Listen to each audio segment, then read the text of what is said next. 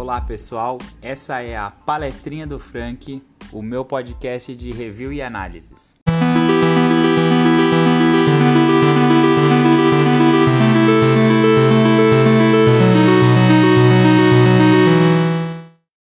Eu adoro poder falar sobre as coisas que eu vejo, leio, que eu jogo, só que não tem nada mais chato do que você falar com empolgação uma coisa e a pessoa não está interessada. Então, é aqui que eu vou falar sobre o que eu quiser e continuo ouvindo quem tiver mantendo interesse.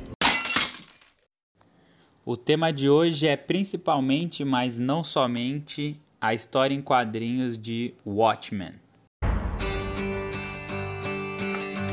Come gather around people wherever you roam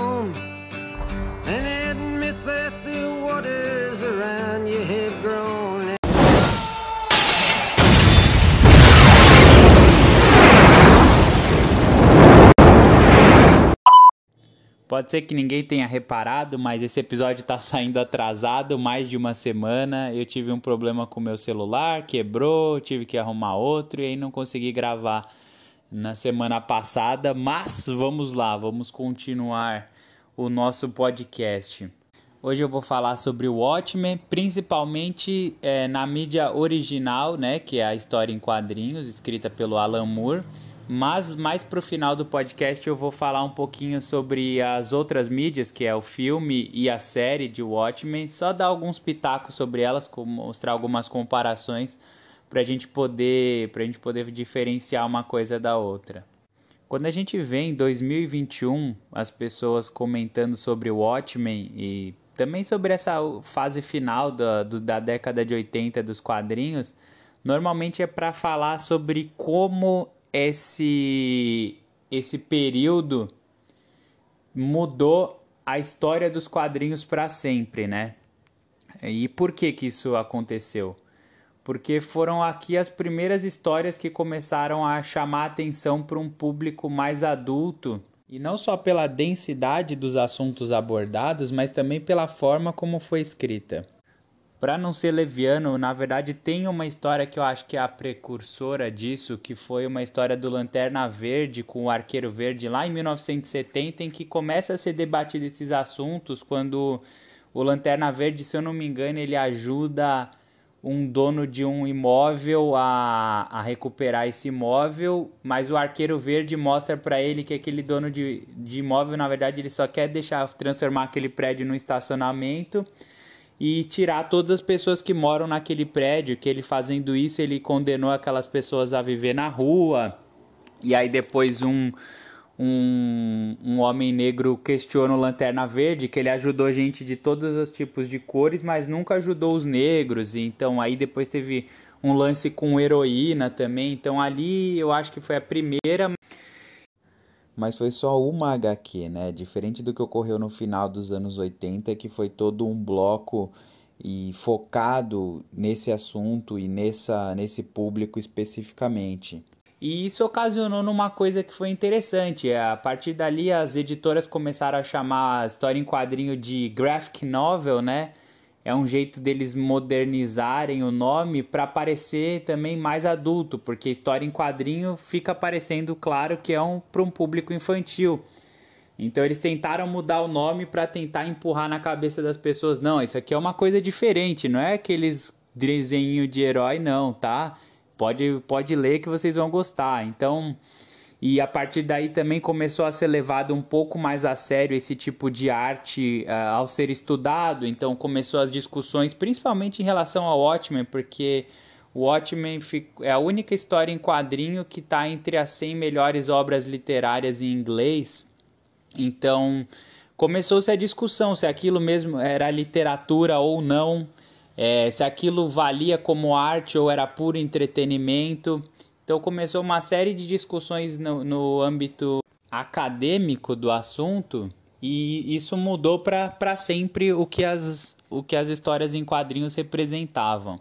É o que eles chamam, inclusive, de Era das Trevas dos quadrinhos, né? Com um contraponto com a Era de Ouro, que os heróis eram puros e agora todos esses temas estavam sendo abordados. Então começou com o Watchmen e tinha uh, o, Frank Miller também fazendo, aí depois vieram os britânicos, o Alan Moore também é britânico, mas é, o que eles chamam de invasão britânica, que é o Ellis, o Morrison e o Neil Gaiman, que para mim é o meu favorito de todos, e Sandman é a minha obra favorita de que eu tenha lido assim, é mais é a que eu mais gosto disparado. Mas enfim, tudo isso ocorreu, tudo isso é sempre lembrado quando as pessoas vão falar sobre esse tipo de, de assunto nos anos atuais. É, o que é muito engraçado, porque mostra como a arte é viva, né? A arte, você pode escrever uma coisa aqui e daqui dois anos alguém vai interpretar de uma forma muito diferente e a outra pessoa interpreta de uma, de uma forma também muito diferente. Então ela, a arte sempre é viva, né? O que você escreveu a partir do momento que você publicou, ou que você desenhou, ou que você filmou, qualquer coisa, qualquer forma de arte, a partir do momento que ela é publicada, ela não pertence mais ao autor ela pertence ao público e à forma como o público vai interpretar. Por que, que eu estou dizendo isso? Porque para mim, o Watchmen foi uma tentativa do Alan Moore desconstruir os heróis, em fazer uma sátira sobre os heróis e isso foi totalmente mal interpretado pelo público, pela crítica, e, e, teve um efeito basicamente contrário do que o Alan Moore pretendia. É claro que eu falar isso aqui, nossa, o Rafael tá querendo falar que só ele entendeu. Não, isso daí já vem sendo debatido há muitos anos. O próprio Alan Moore já falou sobre isso, sobre como ele detesta os heróis, como ele odeia é, esse tipo de mídia, como ele odeia o público. Então, assim, não é uma interpretação só minha da obra, mas eu vou explicar por que, que eu acho isso e por que, que eu acho que aconteceu o contrário na obra dele. Primeiro eu vou falar por que, que eu acho que é o contrário, porque como eu disse agora há pouco, uh, a, pela minha interpretação e de muitos outros, a tentativa do Alan Moore era de desconstruir o gênero de herói. Mas o que aconteceu de fato na indústria, no mercado, para os próximos autores, para quem se influenciou pelas obras dele, foi que ao invés de, do gênero ser desconstruído, ele foi expandido até a última potência. E por que, que eu acho que a tentativa do Alan Moore não era essa e era assim de desconstruir? É por, pela minha interpretação de leitura, principalmente dos heróis que ele retratou lá em cena. Então, todos os heróis que aparecem eu digo heróis e não super-heróis, porque só um deles tem superpoderes, eu já vou chegar nele. Mas todos os heróis desde a primeira era, que são os Minutemens, que aliás é um nome muito legal, porque ele, tipo, Homem Minuto, e o nome da obra é Watchmen, que é vigilantes, mas o watch é relógio, então até ele é muito bom escrevendo. Alan Moore é um gênio. Mas isso não vem ao caso. O que eu queria dizer é que, sim, desde a, dos primeiros heróis, os Minutemens da história, até os heróis atuais de que estão dentro da história até o, o, presente momento em que ela foi escrita, eles são todos sátiras, né? São todas. Uh, ele tá literalmente tirando sarro dessas pessoas e ele escreve e coloca elas mesmo olhando para elas e, olha, e vendo que, porra, isso aqui não faz muito sentido, né?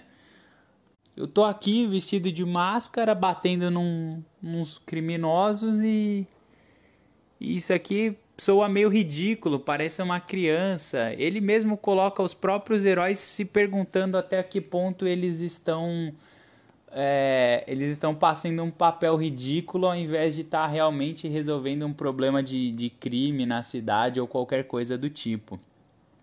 E isso tudo é levado à enésima potência na hora que aparece um primeiro super ser de fato dentro da história. Então, ali ele esculhamba na crítica a, a, aos super-heróis, porque ele coloca o Dr. Manhattan e mostra, de fato, dentro do mundo, como que essa porra acabaria com qualquer tipo de, de realidade pra gente.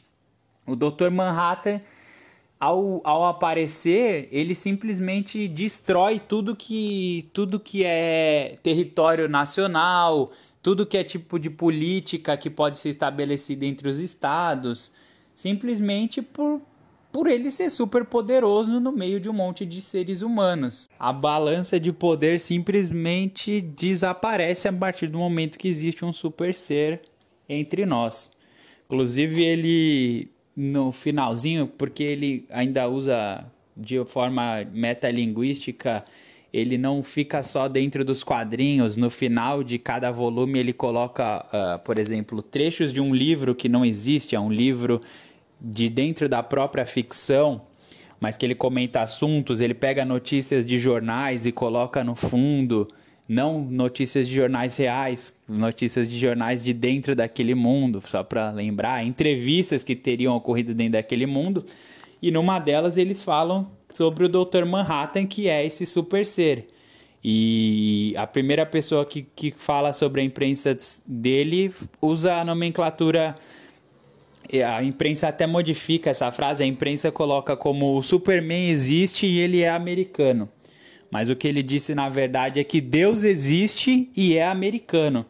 Então, a partir do momento que você tem um Deus, porque se você for olhar do ponto de vista de dicionário da palavra Deus, não do ponto de vista religioso, o super-homem também é um Deus.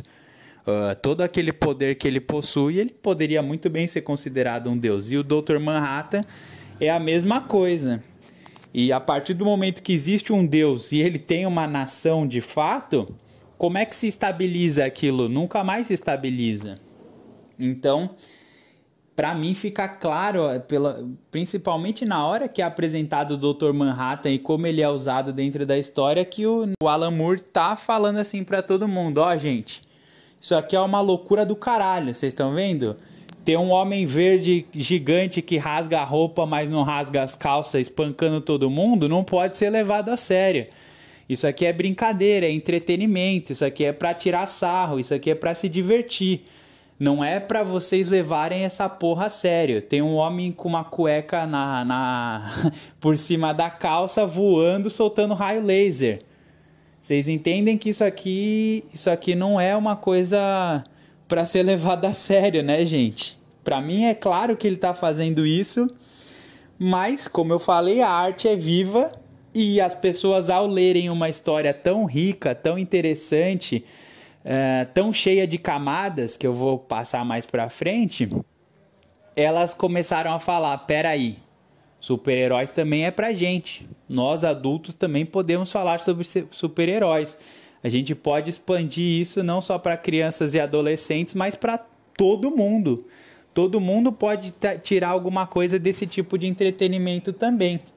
Então, um efeito totalmente contrário, eu acho que ele se condena até hoje por ter feito isso. Toda vez que sai um filme de herói, história de bilheteria, ele deve se rasgar inteiro. Ele já disse que ele faz questão de nunca assistir nada de herói nem sobre as próprias obras ele vai e para para assistir, fica inclusive muito irritado quando reproduzem.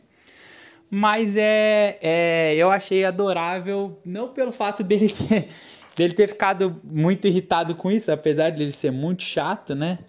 Mereceu um pouco? Não, não vou falar isso não.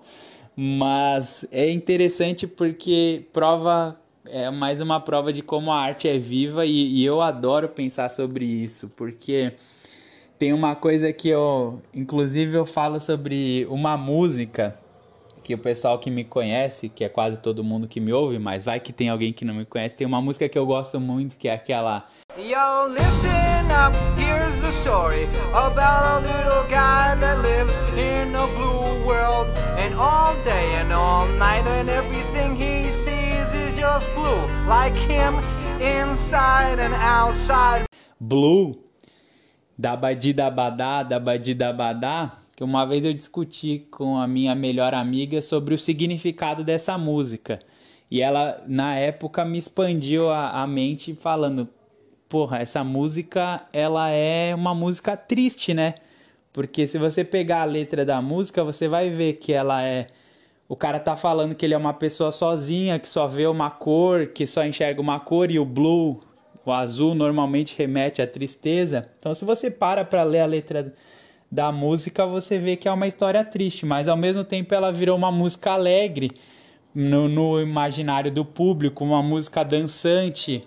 Então, não é só nos quadrinhos, não é só não é só na, na literatura que, que a arte é viva e, e isso é fantástico. A forma como o público interpreta o autor não pode ficar se culpando por conta disso. Ele escreveu uma coisa, a partir do momento que você publicou, é de todos.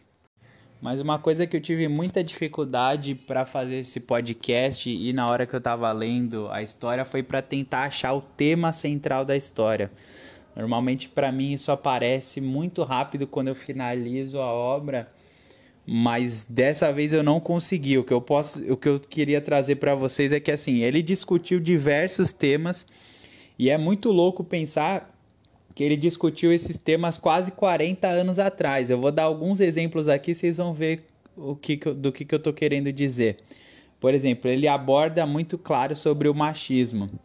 E tem uma parte da história em que ele discute coisas em relação ao estupro que agora, 40 anos depois, quase a gente está ainda falando sobre isso. Ele deixa claro sobre como ele acha que o machismo interfere nesses assuntos a ponto da, da vítima se culpar pelo que aconteceu.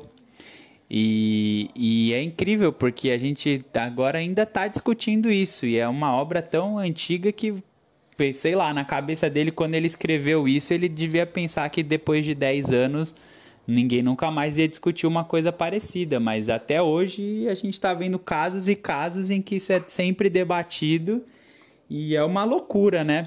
Mas ele abordou isso de forma bem clara, inclusive, com que nem eu falei, no final dos volumes ele apresenta pequenos trechos de coisas que aconteceriam dentro daquele mundo e uma das coisas é uma entrevista da mulher que foi estuprada, que é a mãe da, da Spectral 2, uma das personagens-chave da história, a Lauren, né? Mas ela fala que ela foi estuprada, comenta sobre o estupro que, que o público foi descobrir por conta do, do primeiro do livro, que também está dentro daquele mundo que eu comentei agora há pouco. Aquilo foi exposto para a mídia e na entrevista vieram perguntar para ela. E ela comenta que, mesmo fazendo análise, mesmo com psicólogo, às vezes por alguns momentos ela fica se perguntando se ela não foi a culpada por aquilo, ela sente um pouco de culpa pelo modo que ela se vestia, por ela talvez ter tido algum tipo de interesse naquela pessoa, é, ou não, ela fica confusa, mas de qualquer forma ela se culpa e ela mesma tenta, tenta debater que não, não pode ter desculpa para esse tipo de atitude, estupro é estupro, e não sei o que, mas é, ela faz essa dicotomia de, de, de ela mesma se culpar e ela mesma falar que não pode, não pode ser, se culpar e que isso não tem desculpa, mas ao mesmo tempo ela tá dando uma desculpa para ele. E, e, essa culpa que ela sente acaba se refletindo num dos pontos finais da história que depois eu trago para vocês na parte de spoilers, mas quando eu me toquei do que estava sendo discutido, do que eu lia nas redes sociais, principalmente no caso da Mariana Ferrer, que teve há pouco tempo, é bem assustador mesmo. E na obra, ele, além de, dessa questão da, da, do machismo, do estupro, ele também fala, ele também critica a, a forma como é feita a abordagem com sexualidade. Ele faz uma crítica direta a, ao preconceito americano, principalmente com as lésbicas porque nessa mesma entrevista que foi abordada a questão do estupro, foi abordada a questão de uma das heroínas lá do passado ter sido expulsa do grupo por ser homossexual, enquanto que alguns homens não eram, não eram expulsos, mesmo sendo homossexuais. Mas é, isso também fica bem claro, porque assim, essa heroína chegou até a morrer por conta disso. É, pessoas que mataram ela deixaram escrito que ela era uma puta e porque mataram ela junto com a mulher dela. Então ele já abordava esse tema da sexualidade naquele ponto, o preconceito e tudo mais.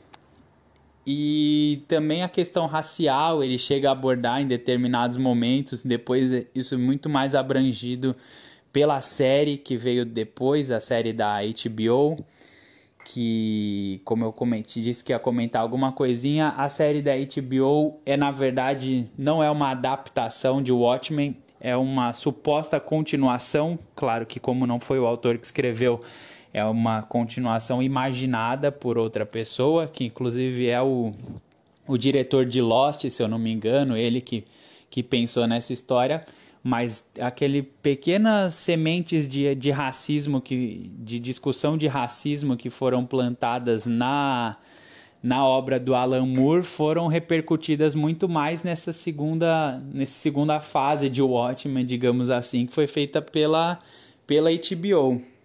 E aí sempre levando em conta aquela questão da, do contexto histórico, do contexto geográfico, né? O Alan Moore não abordou tanto isso porque o assunto principal da era dele era, claro, a Guerra Fria. Para mim, que sou uma pessoa que nasceu depois desse conflito já estabilizado, é difícil tentar entender o que era o imaginário das pessoas na época, mas Uh, ah, para quem viveu aquele momento, é basicamente o mundo nunca teve tão perto de, de ser destruído, autodestruído pelos próprios seres humanos. E aquele era o assunto que, que, que acabava com a cabeça das pessoas, principalmente quando estava em, em um momento mais quente do conflito. E não à toa a série se focou muito nesse conflito de Guerra Fria e, e as próprias, uh, os próprios sentimentos, uh, o pessimismo generalizado, ele vem muito do que as pessoas pensavam naquela época, do, da, dos medos que elas sentiam, de você acordar um dia e alguém tem um botão para destruir o mundo praticamente, e pode ser apertado a qualquer momento. Então, o, o pessimismo geral principalmente nos Estados Unidos e Rússia, é a União Soviética na época, né? Uh, ele, claro, vai, vai acabar fluindo para dentro da história. E dentro da história é um pessimismo absurdo que ocorre por conta desse conflito nuclear iminente. É, então, toda a história é meio que baseada nisso e, e o que pode ser feito para impedir isso ou não, se não tem jeito, se tem jeito. É, talvez esse seja o tema central da história pela conclusão que eu vou quando for no final eu vou falar qual que foi a minha e qual que é a da história em si. Mas é engraçado que ele tenha colocado pequenos pitacos de racismo, de discussão de racismo dentro da obra dele, ao mesmo tempo em que a obra dele é uma é uma clara alusão à, à simbologia Lovecraftiana para quem não sabe, o Lovecraft era um cara que escrevia é, terror, terror cósmico, digamos assim. Não sei se é bem essa a palavra, mas ele escrevia terror baseado nesse tipo de, de cosmologia. Só que era um dos caras mais racistas que se tem notícia. É, mesmo para os padrões da época lá de 1900, do começo do, do século passado, final do século anterior, ele era muito racista até para aqueles padrões, até as pessoas em volta se assustavam com, com os temas que ele abordava, com o tipo de coisa que ele falava. E o Alan Moore discute isso ao mesmo tempo que homenageia esse cara. Então, como sempre, obra e, e, e autor nem sempre são sinônimos, né? Do mesmo jeito que a gente pode, por exemplo, vamos dizer que eu não nem chego a acreditar nisso, mas vamos dizer que você acredite que o Michael Jackson é pedófilo de fato. Não necessariamente você vai deixar de gostar das músicas dele por conta disso. E aí é uma discussão de moralidade, a gente fica a gente fica se perguntando se é certo ou não. Eu, por exemplo, tenho uma tatuagem do Keishin, que é um personagem de Samurai X em português é, e eventualmente o, o autor dessa obra ele foi condenado por ter pedofilia de pedofilia não, mas ele tem pornografia de criança dentro do computador dele. Então, eu tenho uma tatuagem de uma obra do cara, mas eu não admiro ele como pessoa, eu admiro a obra, mas eventualmente alguém pode se começar a se condenar por ter gostado daquilo, mas é, isso é uma outra discussão que um dia talvez eu traga para vocês sobre obra e autor e as diferenças que eles têm é, nesse tipo de abordagem. Mas é louco, é, mais uma vez, é, é, é intrigante você pensar que o cara que está homenageando um racista e ao mesmo tempo está discutindo racismo, é, mas pelo menos ele trouxe a discussão para a obra, né? E já que eu falei em moralismo, é, eu vou já puxar para um dos personagens que, na minha opinião, é o protagonista da história. Apesar de ser difícil definir um protagonista para Watchmen, mas como ele é o narrador, como é ele que move toda a história, pelo menos para nós leitores, é, eu vou considerar ele como protagonista, que é o Rochá. E por que, que eu falei que moralismo me, me remete a ele? Porque o Rochar ele é basicamente uma, uma analogia da moral de Kant, né? E a responsabilidade moral, ela é um dos temas centrais também da história. Eu não coloquei como o tema central porque eu não defini assim, não tenho certeza absoluta se é isso mesmo o tema principal, eu não estou bem certo dessa minha interpretação, mas que a responsabilidade moral está sendo sempre discutida, isso não tem dúvidas. E faz sentido, né? Porque se você está fazendo uma história sobre vigilantes, é, vigilantes encapuzados, que são pessoas que basicamente, por algum motivo ou outro, se sentiram na responsabilidade moral de fazer isso, de tentar mudar o mundo, de melhorar o mundo da forma dele, sempre à margem da justiça. Então é um tema sim central da história a responsabilidade moral. E aí não à toa tem em diversos momentos dos quadrinhos a gente vê frases de pichações sobre aquela frase clássica de quem vigia o vigilante, que pela primeira vez que foi escrita foi por um poeta romano também chamado Juvenal, foi escrita em latim e basicamente ele estava tirando sarro das pessoas que colocavam vigilantes para cuidar das esposas, para saber que elas estavam se mantendo castas, né? Então ele tirava um sarro disso que quem é que vai provar que os vigilantes não estavam fazendo isso de fato? E isso se perdura em relação a essa frase, é usada até hoje, é, para poder falar sobre a polícia, para poder falar sobre é, discussão ju judiciária, se o juiz tem o poder de determinar uma coisa, mas quem, quem vai poder determinar se o juiz está correto ou não? Então é uma coisa que é discutida mais para frente na história até os dias de hoje. Mas especificando no Rochar, ele representa o que a, o Kant dizia como responsabilidade moral, no sentido de que na teoria retributiva de punição do Kant, ele basicamente aborda que a, a justiça ela tem que ser retributiva ou retificadora, no sentido de que a partir do momento que existe uma injustiça, a ordem moral do mundo só pode ser é, acertada novamente quando a pessoa que cometeu a injustiça é punida e que essa punição que ela, que ela vai receber ela tem que ser proporcional aos seus crimes. Ela é diferente do conceito, por exemplo, que a gente tem hoje, inclusive de prisão, pelo menos o conceito que deveria estar tá na lei, né? Porque na cabeça das pessoas não é bem isso, mas a nosso conceito de justiça é de que a gente tem que recuperar essas pessoas que transgridem a ordem para que elas não façam mais isso. Então a punição é uma forma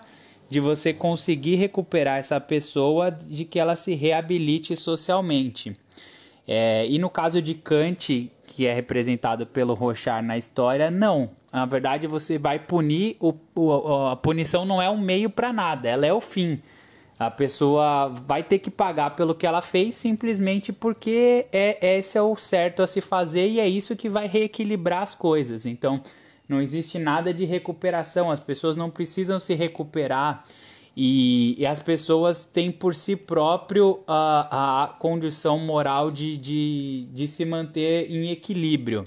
Então, quando você, por exemplo, pega uma criança pequena fazendo alguma coisa errada, aí você coloca ela de castigo. Você está colocando ela de castigo porque você quer que ela aprenda com a situação para ela não cometer novamente. Uh, e, e, e, então, e, no caso, você está meio que fazendo com os criminosos agindo como se estivesse com uma criança ou com um animal. E na, na teoria do Kant, isso não deveria acontecer. Você tem que tratar ele como uma pessoa e como, uma, e como, uma, como um adulto responsável. E como um adulto responsável dentro de uma sociedade, ele tem que se manter dentro da ordem moral. E para ele se manter dentro da ordem moral, ele é compensado com uma punição. E aquilo é o fim da, da situação que foi iniciada a partir da transgressão da regra. O Kant define basicamente que quando a gente pune alguém tentando fazer um bem para ela ou qualquer outra coisa do tipo, a gente está renegando a humanidade da pessoa porque a gente está tratando ela como um cão ou com, como um animal doméstico ou qualquer coisa do tipo. E como é, valorizar essa humanidade seria nunca usar essa como meio e sempre como fim. Então a punição é o fim para a transgressão. Basicamente essa eu tentei fazer um resumo bem pequeno e bem conciso da teoria retributiva do Kant, mas é só para exemplificar em como isso se faz é, valer dentro da história através dos passos do Rochard. Só que tem um ponto chave em relação ao Rochar que eu acho que para os fãs, e provavelmente agora eu vou ser muito criticado, eu já devo ter sido no começo do vídeo, mas para quem é muito fanboy de Watchmen, agora eu vou ser criticado mais ainda, e na conclusão desse episódio eu vou ser mais ainda, eu já sei disso, mas eu vou falar qual que é a minha interpretação de, de mesmo que, que incomode as pessoas muito fãs da, da obra.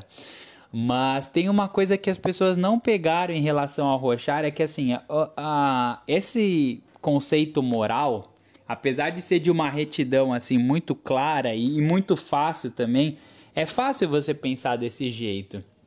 Porque basicamente é aquele olho por olho, dente por dente, não é bem isso, mas em, em termos, de, em termos simples, basicamente ele se opõe à, injustiça de uma forma bem simples e bem direta. Só que não é isso que o Alan Moore quer dizer com o Rochar. É, na minha interpretação, lógico, pode ser que eu esteja totalmente errado, mas na minha interpretação, o Rochar ele está servindo como uma sátira, ele está servindo para criticar esse tipo de pensamento simplista em relação às injustiças do mundo. É, é engraçado, inclusive, porque, como eu falei no começo do vídeo, esse é o começo da Era das Trevas dos quadrinhos, e um ano anterior tem aquela obra clássica também do Frank Miller, que é o Batman, o Cavaleiro das Trevas. E parece, e talvez não seja por pura coincidência, que o Rochar é o Cavaleiro das Trevas do Batman do Frank Miller, só que em forma de crítica. Por que, que eu digo isso? Porque no Cavaleiro das Trevas, o Batman, ele basicamente abusa e exalta, e o Frank Miller exalta durante toda a obra o autoritarismo, o poder da força para poder resgatar a ordem no mundo.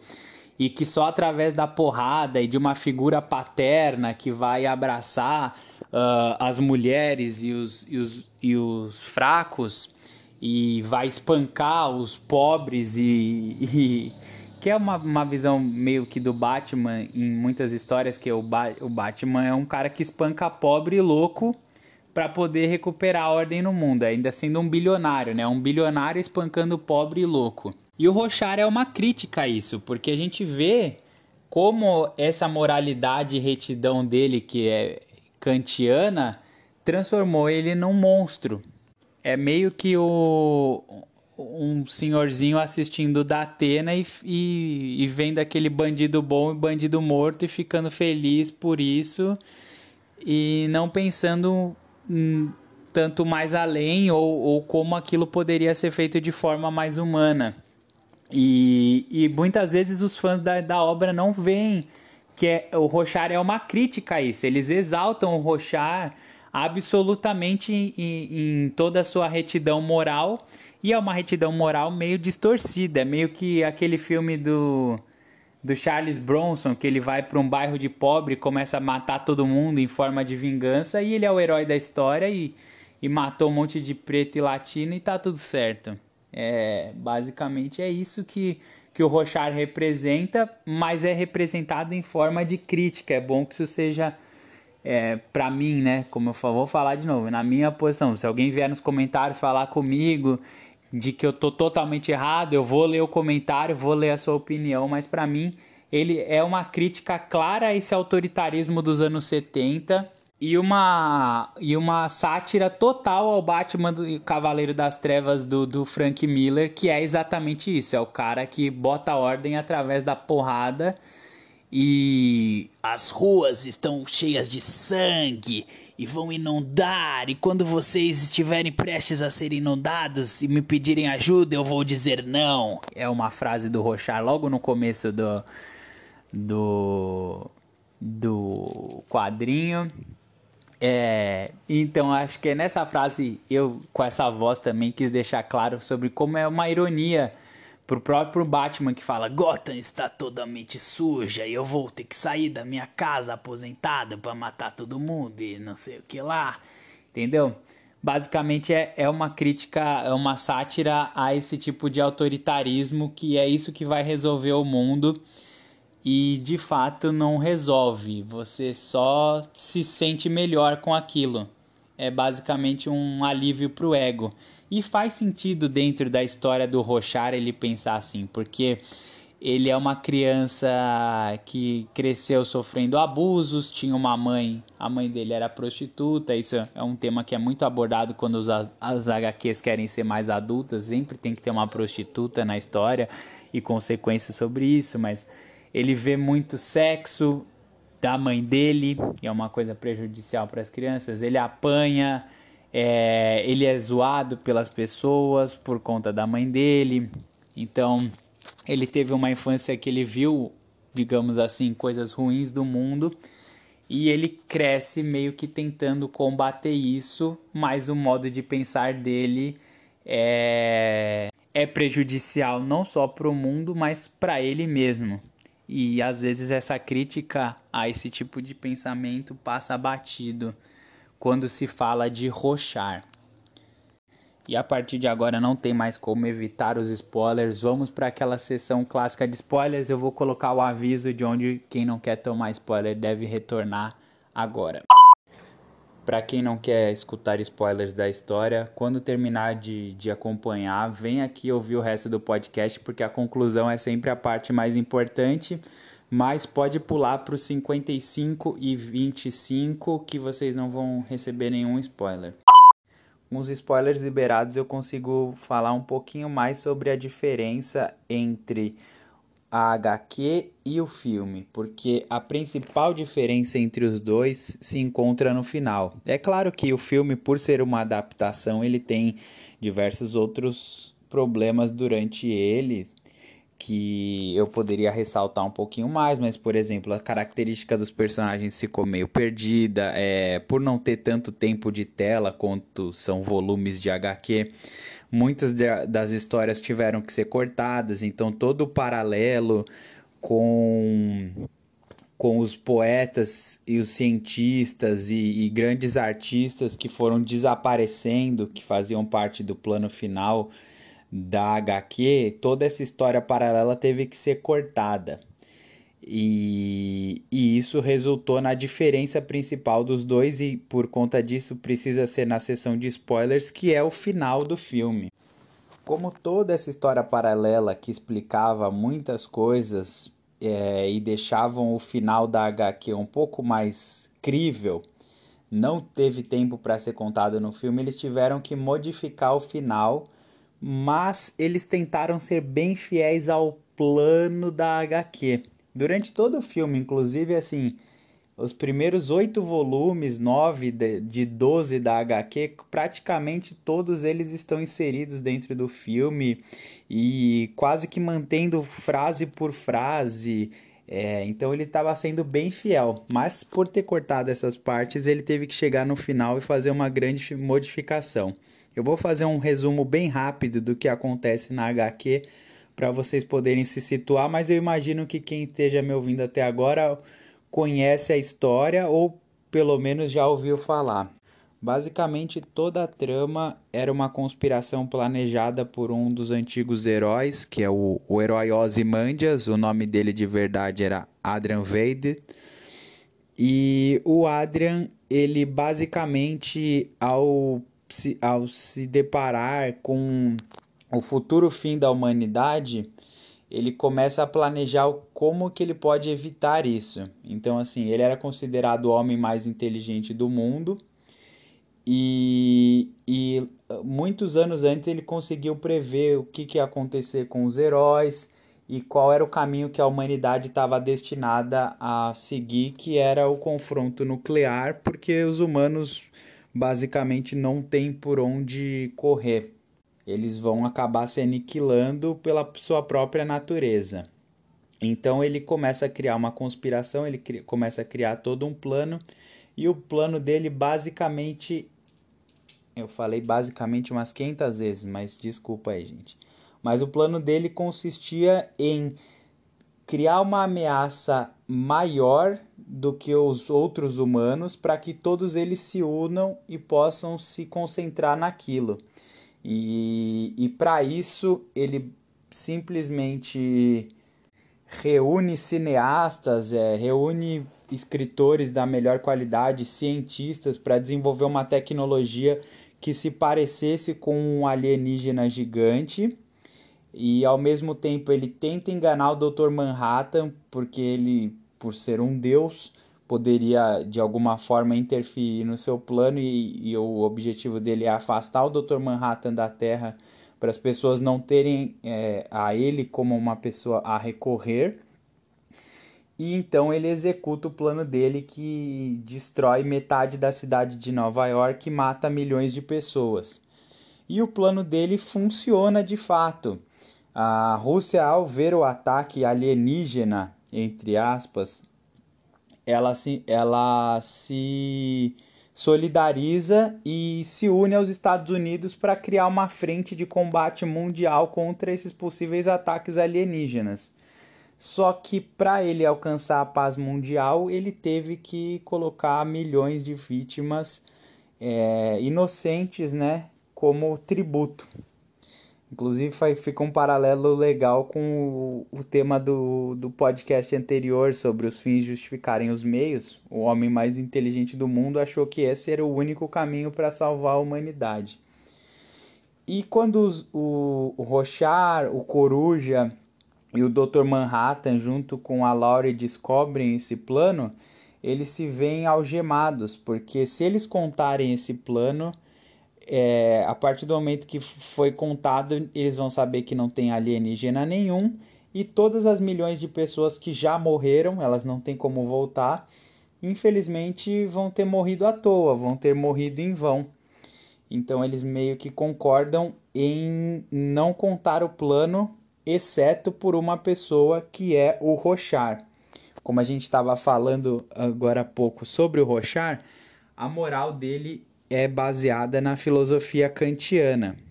E o Kant dizia o seguinte: se a justiça se vai, não há mais qualquer valor nos seres humanos vivendo na Terra. E o Rochard, como ele é uma analogia dessa filosofia clara durante a, a história, ele mantém isso até o final. Ele simplesmente diz que não vai recorrer a nenhum tipo de acordo é, ele não vai mentir e é que a justiça tem que ser feita. Então o Vade tem que ser denunciado e tem que pagar pelo crime que ele cometeu ao matar milhões de pessoas. Só que o Dr. Manhattan, como é um ser muito baseado em lógica, ele vai impedir o Rochar porque ele sabe que bilhões de pessoas têm um valor maior do que milhões de pessoas na lógica simples de matemática, né? Não, a gente não pode discutir quem vale mais do que o outro, se dois valem mais que um, mas ele, como é uma pessoa, uma entidade, não vou falar uma pessoa que se baseia na lógica, ele fez a conta e foi lá impedir o Rochar. E o Rochar, sabe, mesmo sabendo que seria morto, por manter a sua convicção, ele mantém a sua convicção e é evaporado pelo Dr. Manhattan, finalizando o tema dele de moralidade, né?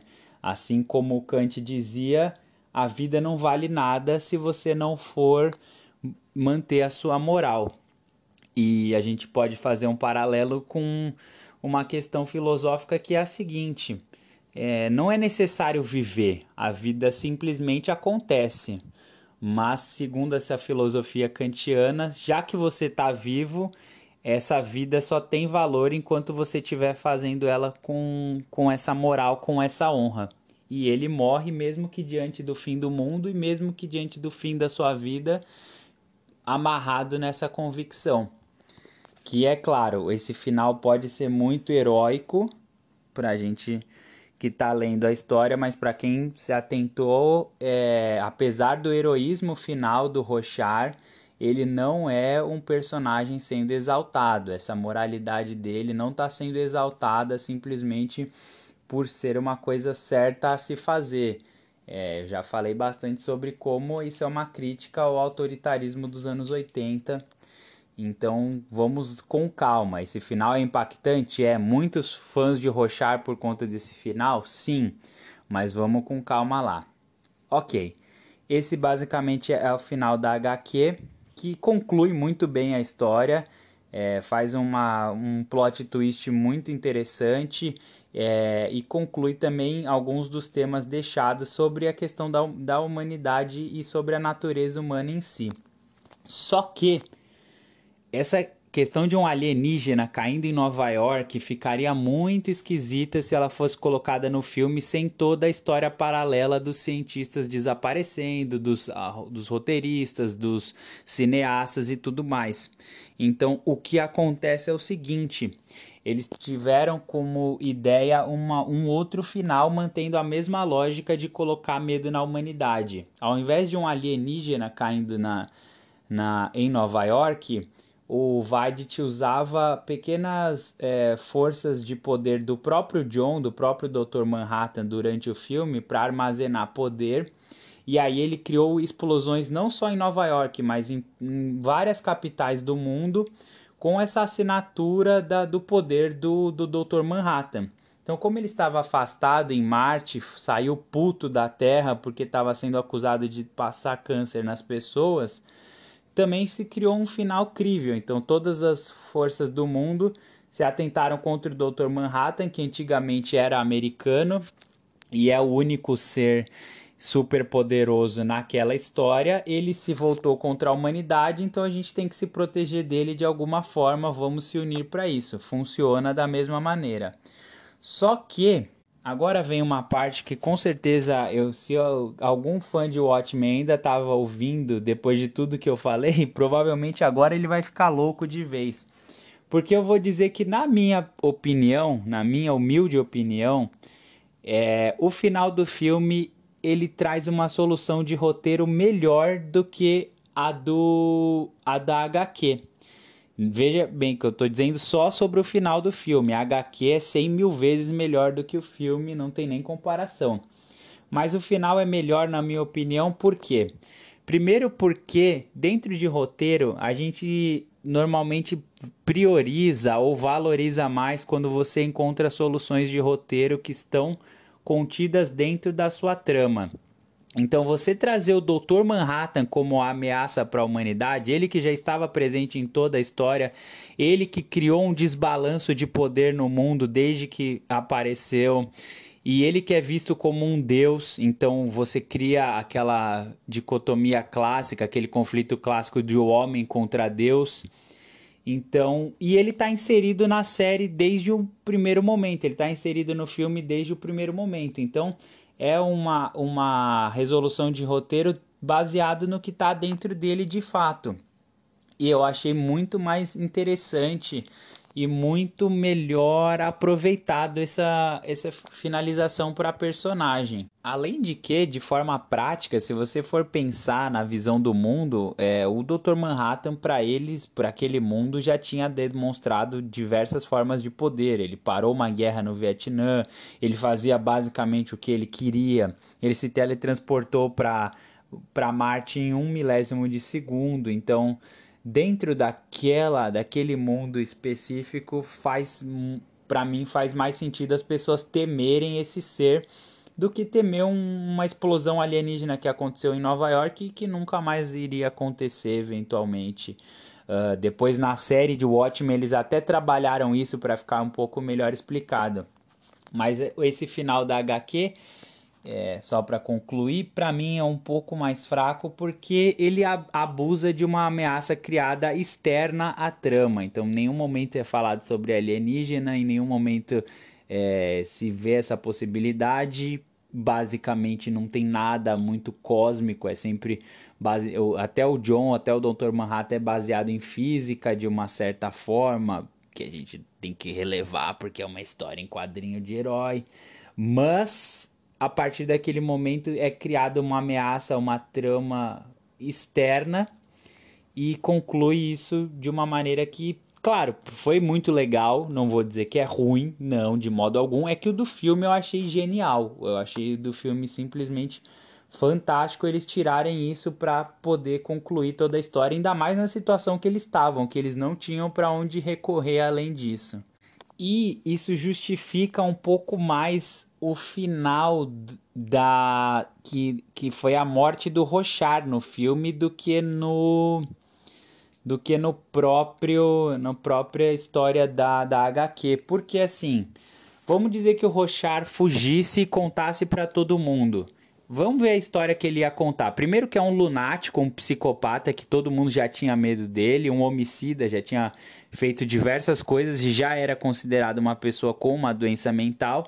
Ele ia chegar para o mundo e começar a falar: eu fugi da cadeia e eu descobri que o um super bilionário, ex-herói, famoso por ser muito inteligente, ele sequestrou um monte de cientista, sequestrou um monte de, de escritor de história de quadrinho, um monte de cineasta e ele inventou toda essa história. Ele fez uma explosão em, em, e colocou uma lula gigante em Nova York com tecnologia para tentar salvar a humanidade.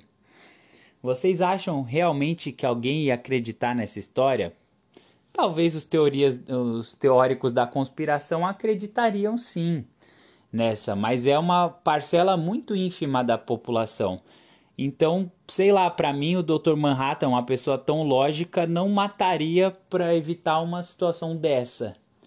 Ainda mais uma pessoa que foi próxima a ele como Rochar.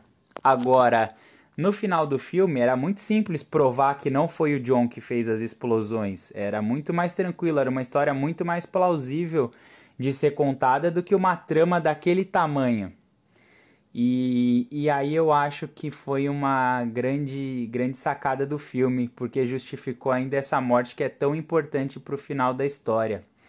Além de ter ainda mais um ponto que eu quero ressaltar, que é o seguinte: esse final da, da, da história alienígena, ele é basicamente, não vou falar cópia, mas é basicamente uma homenagem a um episódio final de uma série que passava lá nos anos 60 e ele era tão próximo do final desse episódio que o editor do Alan Moore na época, ele se recusou a continuar mantendo a, a continuar editando a história se o Alan Moore não mudasse esse final, porque ele considerava que podia ser até plágio. E, e, então o que acontece é que o, acabou que o Alan Moore bateu o pé, falou que queria esse final de qualquer maneira e depois ele fez uma citação ou outra sobre a série no finalzinho, nos últimos quadrinhos, para não se tornar um plágio, para ficar mais como uma homenagem à série dos anos 60 mesmo.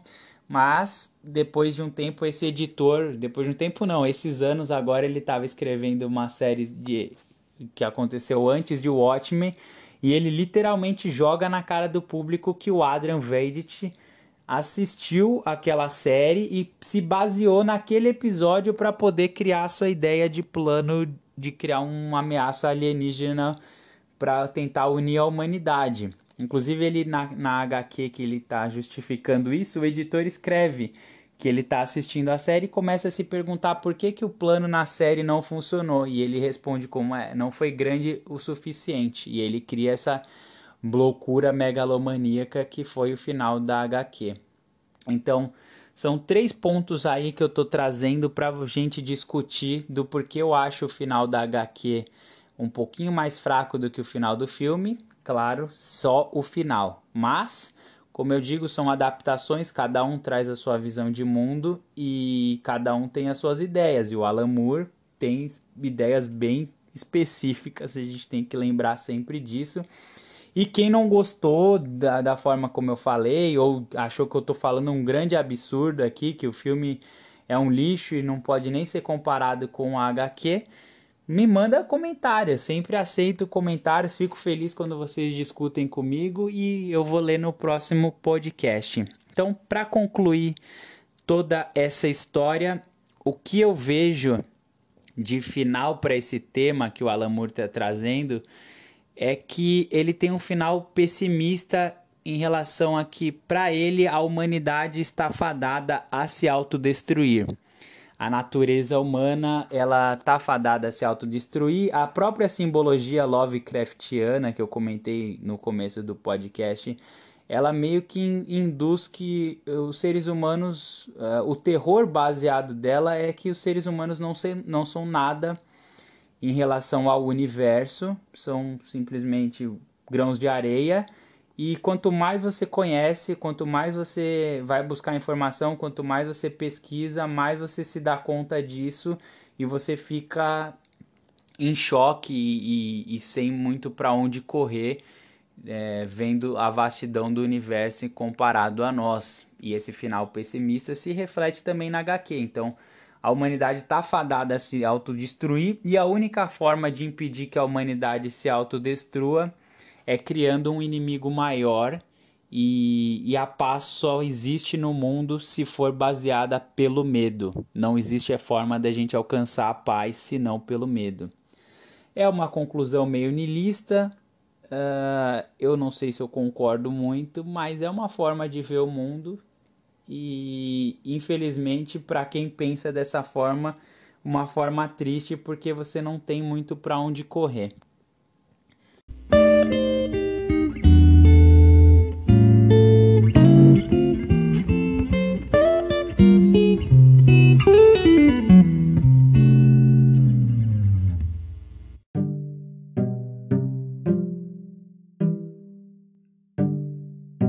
Pessoal, como eu falei, eu tive problemas com o celular na durante toda a semana, então não consegui receber comentários sobre Homeland. Não sei se alguém fez, se alguém não fez, uh, mas de qualquer forma eu não tenho como comentar aqui para vocês os comentários da semana passada.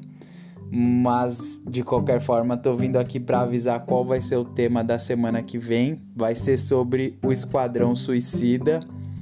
E eu já vou avisando que vai ser de um jeito totalmente diferente do que foram os podcasts anteriores e vocês devem imaginar o porquê, né? Se eu falei que é Esquadrão Suicida. Beijos do Frank.